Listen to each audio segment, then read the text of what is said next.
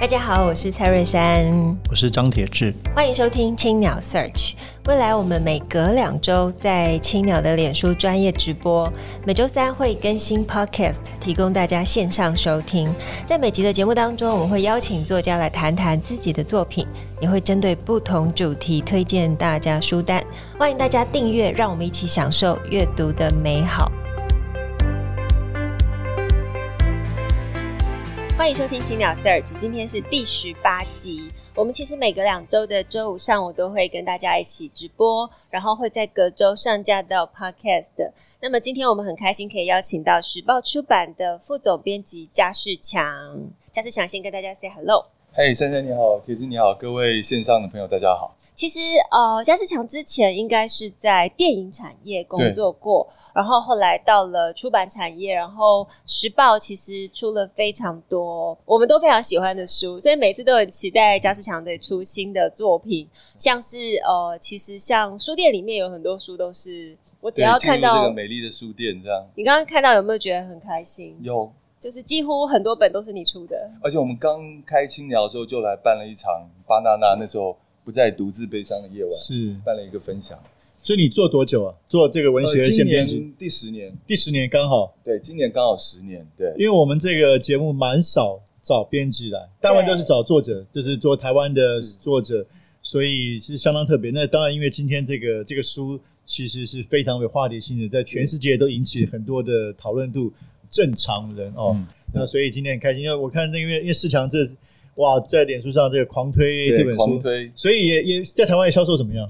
呃，我们昨天是公布是成品的书店畅销榜的冠军哇，对，然后他博客来也登上了集时榜，很少有纯文学小说登上集时榜冠军，很不错。可是一出来，大家都也也很期待。对，我觉得这本书，因为它其实在国内就很有名了。成品的话，一部分是这个书在出版的半个月前是买不到，连原文书都买不到的，所以说它现在不只是成品的呃翻译文学榜冠军。他外文榜是冠军，OK OK，所以等于说应该是一个已经引起话题的一本小说，可能因为作者非常年轻，他一九九一年生，现在不到三十岁，那么年轻，嗯，然后出这本作品，那我先来介绍一下作者好了，作者叫做 Sally Rooney，他是一九九一年在西爱尔兰出生，然后现在是住在都柏林，他毕业在都柏林的三一学院，并且在二零一七年的时候就出版第一本小说《开放式关系》。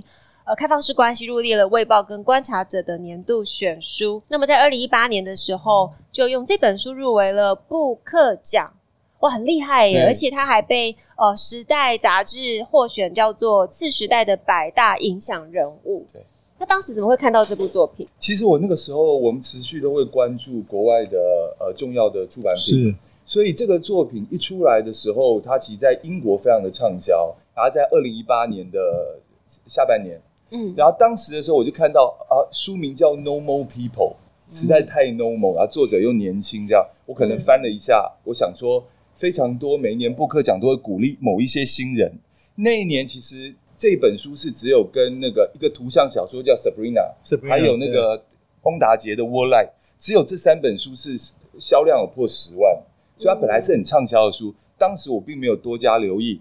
大概到了年尾的时候，我的编辑，我的编辑就是二十几，快三十岁这样，他就跟我讲说：“你真的不再考虑一下《No More People》吗？”我就趁着过年看了一遍，发现非常好看。然后看完了之后呢，隔天我就赶紧拿着那个签书单去找我老板盖章。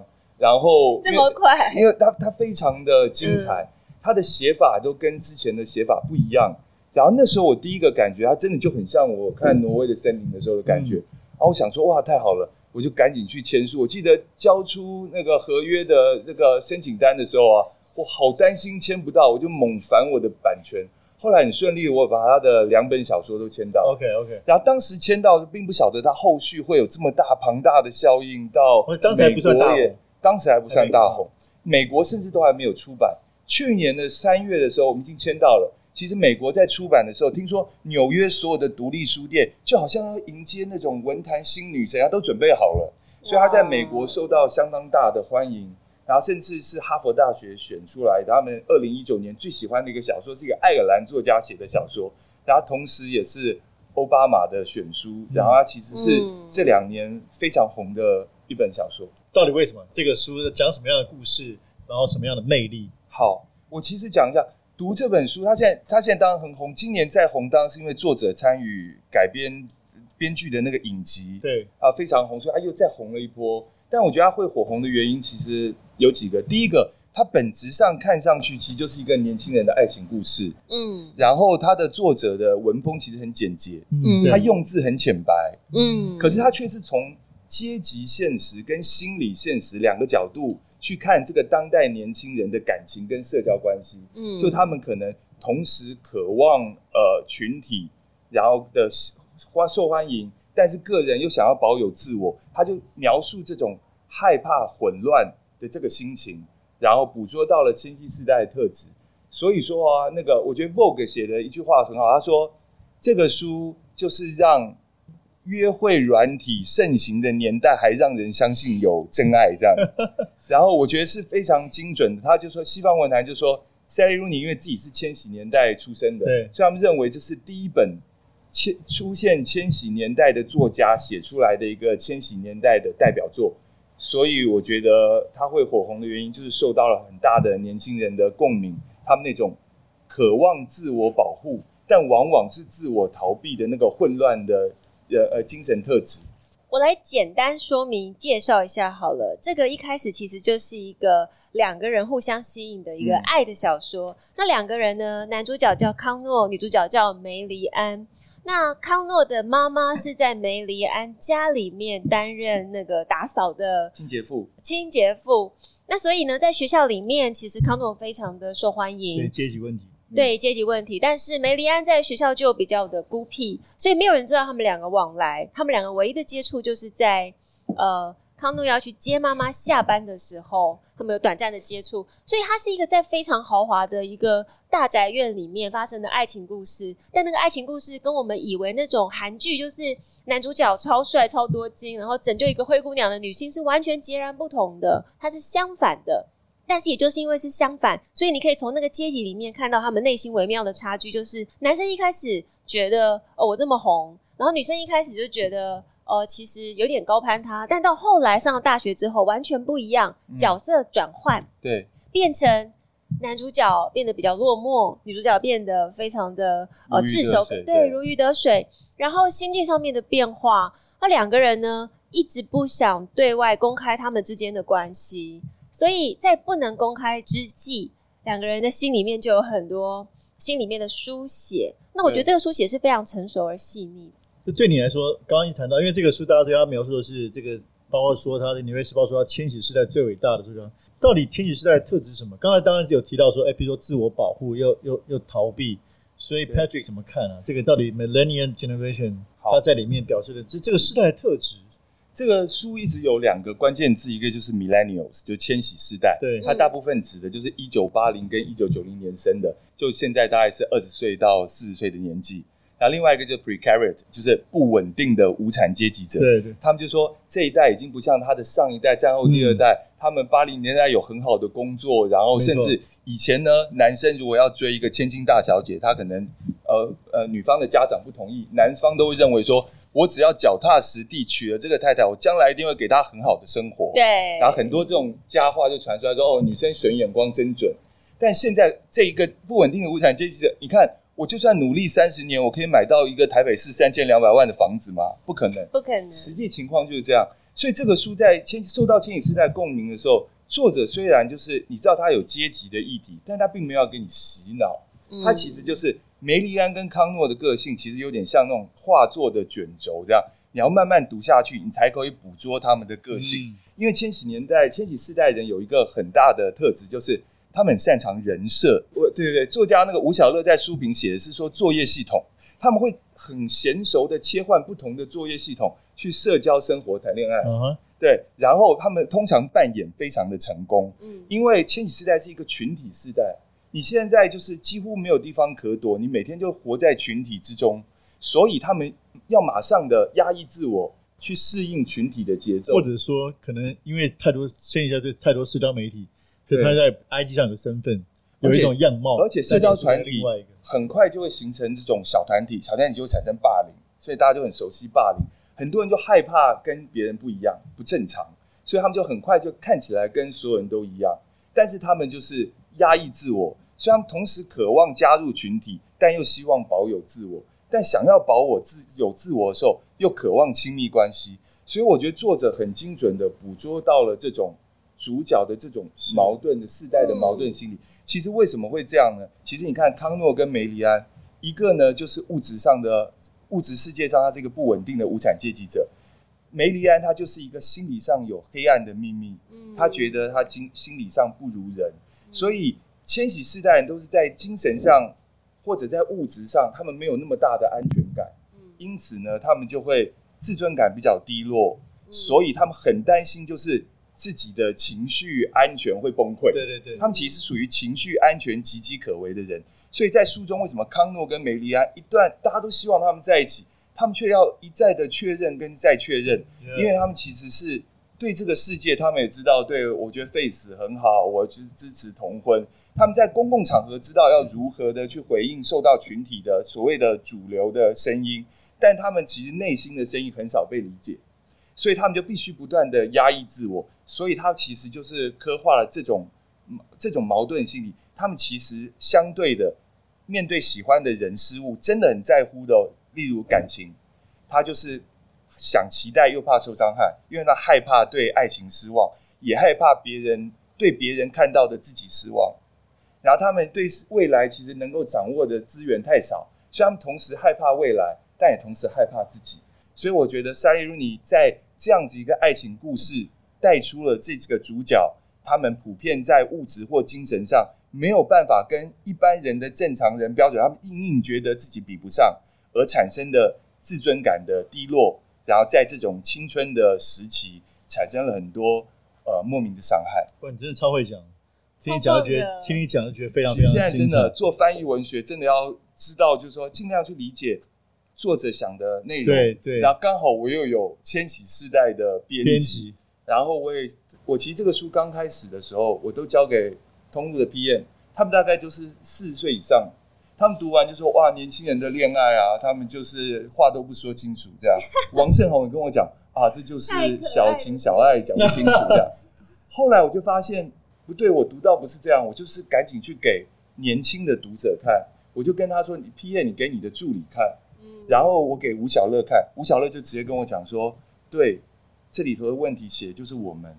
然后我们的感情本来就是要确认再确认，因为我根本不知道我当时做的决定会不会改变我。所以后来我觉得《正常人》这本书到底是不是在写正常人好不好？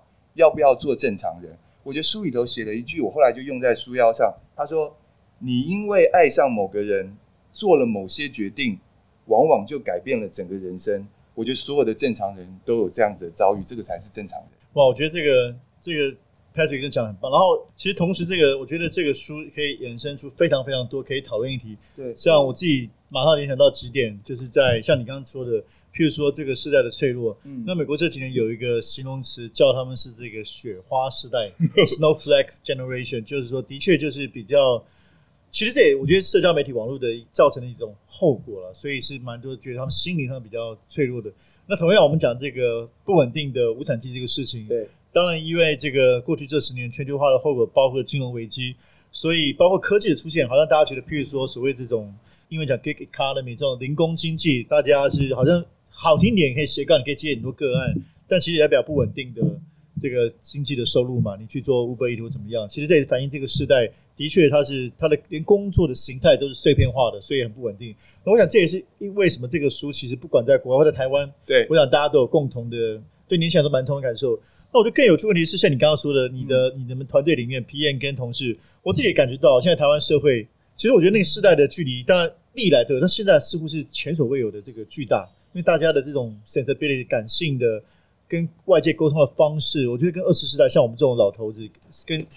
二十代，其实大家对于喜欢的感受，从从音乐、文学，其实完全不一样。包括沟通方式，他们善用 IG 的方式，对，所以蛮有趣。我觉得这个这个书刚好捕捉到现在一个非常非常重要的问题。对，我觉得其实确实是有叙述上的问题。就例如说啊，以前我们读书都希望就说哦，呃，读一个修正，有美国家庭要修正，然后对不对？然后读一个兔子快跑啊，兔子为什么？因为他在那个年代让兔子要快跑。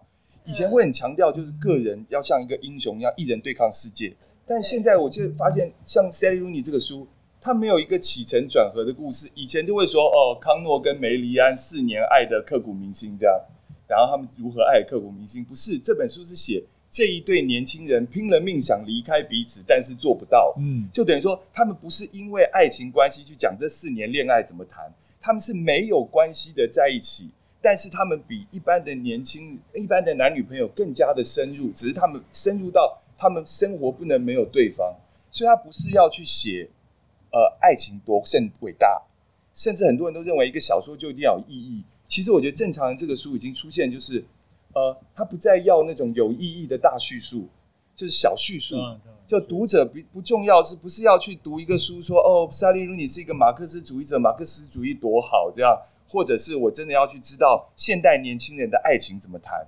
我觉得他比较是让读者。在一个寻常的故事中，找到一个我，或者是我的朋友，很像康诺和梅里安的朋友或自己，然后他们在这个过程中体验了一段分合，或者是有情感强度的关系。所以我觉得这个正常人这个书啊，你看它表面上就是一个罐头要打开这样，我觉得它其实讲的事情就是我们现在不乏各种。名词定义感情，我们有忘年恋、不伦恋、男男恋、女女恋，这样各种恋这样。可是很少有一个关系，我觉得像这书中，他们不是男女朋友，但他们开始无话不谈，经历分合，彼此都知道彼此的伤痛，互相坦诚以对，所以他们就是拥有了一种我觉得是比所有表面关系都还要深入的深度关系。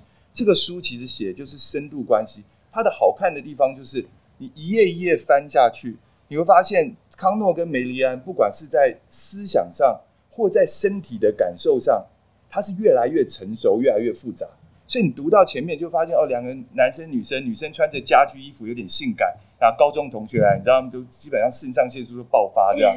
可读到后面就发现，身体不再只是欢爱了，然后感情有很多面对社会的问题，它就越来越复杂。能够在书页越来越复杂，然后人物越来越成熟，我觉得是这个小说拥有的很好的品质，大家可以看一下。我觉得它最令人动容的地方，因为读完我发现我整个同温层都为这本书而爆炸，就大家都非常非常喜欢。我觉得他讲到了一个所谓纯真的爱，嗯，所谓纯真的爱，它不是很很普通的，就是比方说高富帅，或者是社经地位相合，或者是刚刚好我们时间碰在一起，没有。他整本书从头到尾都讲的是他们两个没有碰在一起，可是他们两个对彼此心里面的依恋的那一种，我觉得那种。呃，羁绊，然后或是彼此相互依赖的那一种深入的爱情是非常珍贵的。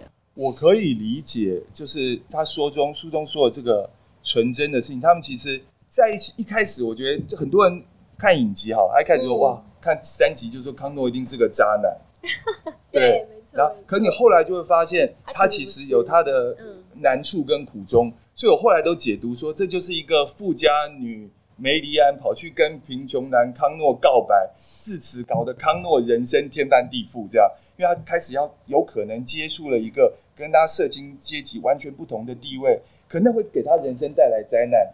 然后梅莉安就搞不清楚康诺的到底都在苦恼什么，就跑到世界各地去崩溃。这样，可是你可以知道他们的虽然没有在一起，但他们每次关在一个房间里讨论人生，讨论奖学金。讨或者是在性爱上的契合，你会发现他们就是天生一对。但是为什么这样一个天生一对人不能在一起？那他们到底内心的秘密是什么？然后就在这个书的过程中，然后大家可以体会。但是无论如何，你就会知道梅里安跟康诺他们是彼此依赖的。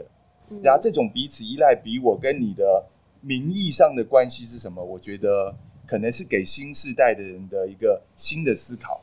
所以来问一下嘉世强，就是你的爱情观是什么？跟 Normal People 一样，有一个刻骨铭心的爱情吗？因为我们知道嘉世强其实在很多呃有心向往编辑的人的眼中，其实是非常非常厉害的偶像。哎呀，是哦。那对，这这今天感觉来到了两性相谈室这样。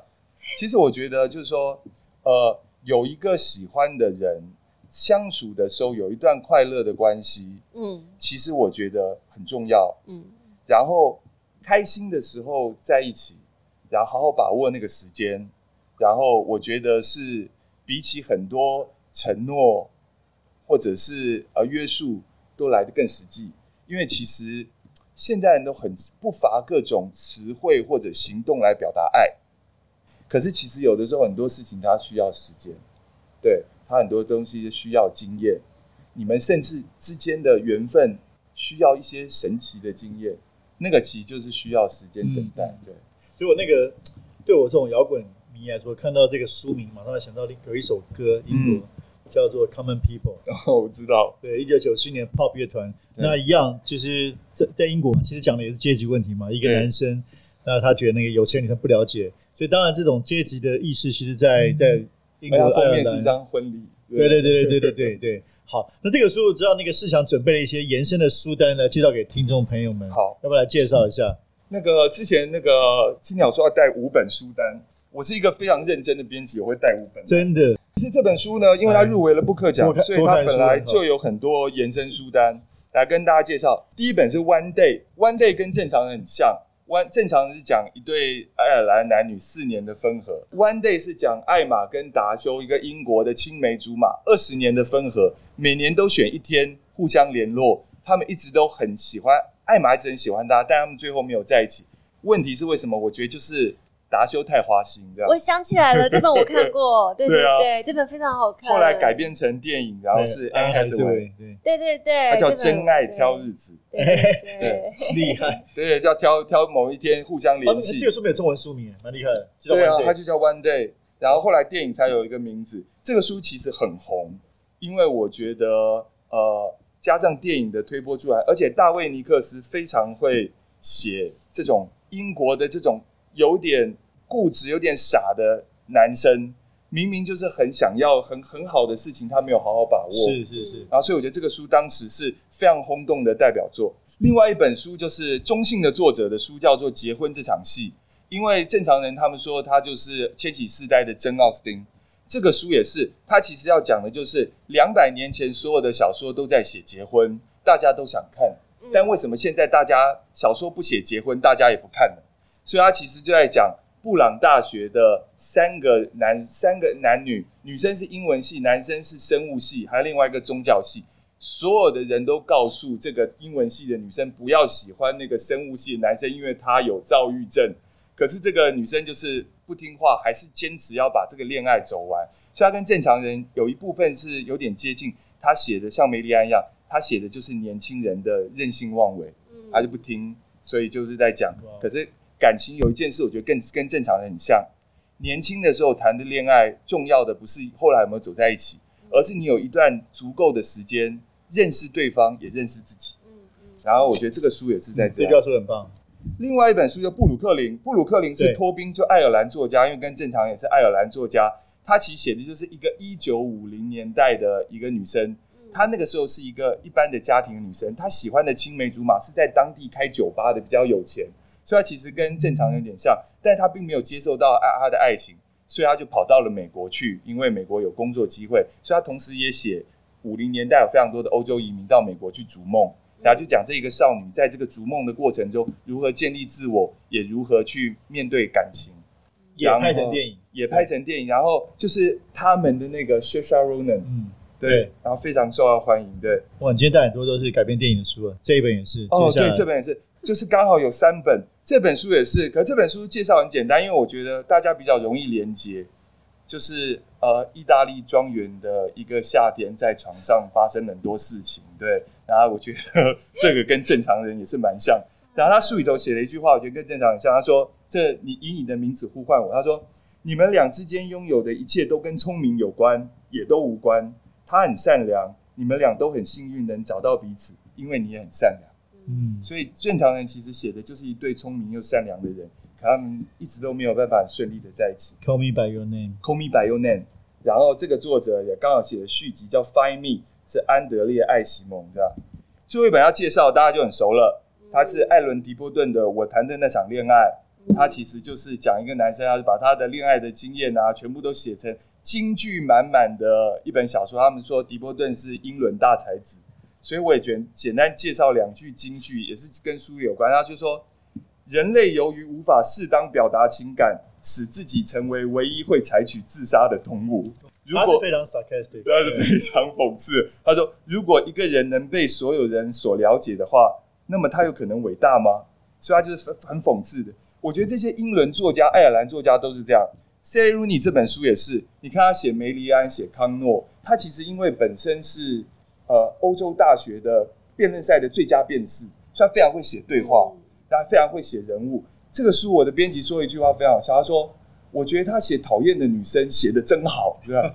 就 特别会写讨厌女生，就是他很能捕捉人物的形象，然后写出了他们内在的性格。我觉得这是这个书很重要的特质。”其实推荐的这五本书啊，呃，我自己看过部分，嗯、然后另外一些也会觉得说，如果从电影再看回来，也会非常棒。对。可是因为看了电影，电影时间毕竟比较短，还是阅读的话会有更长的时间去消化跟吸收。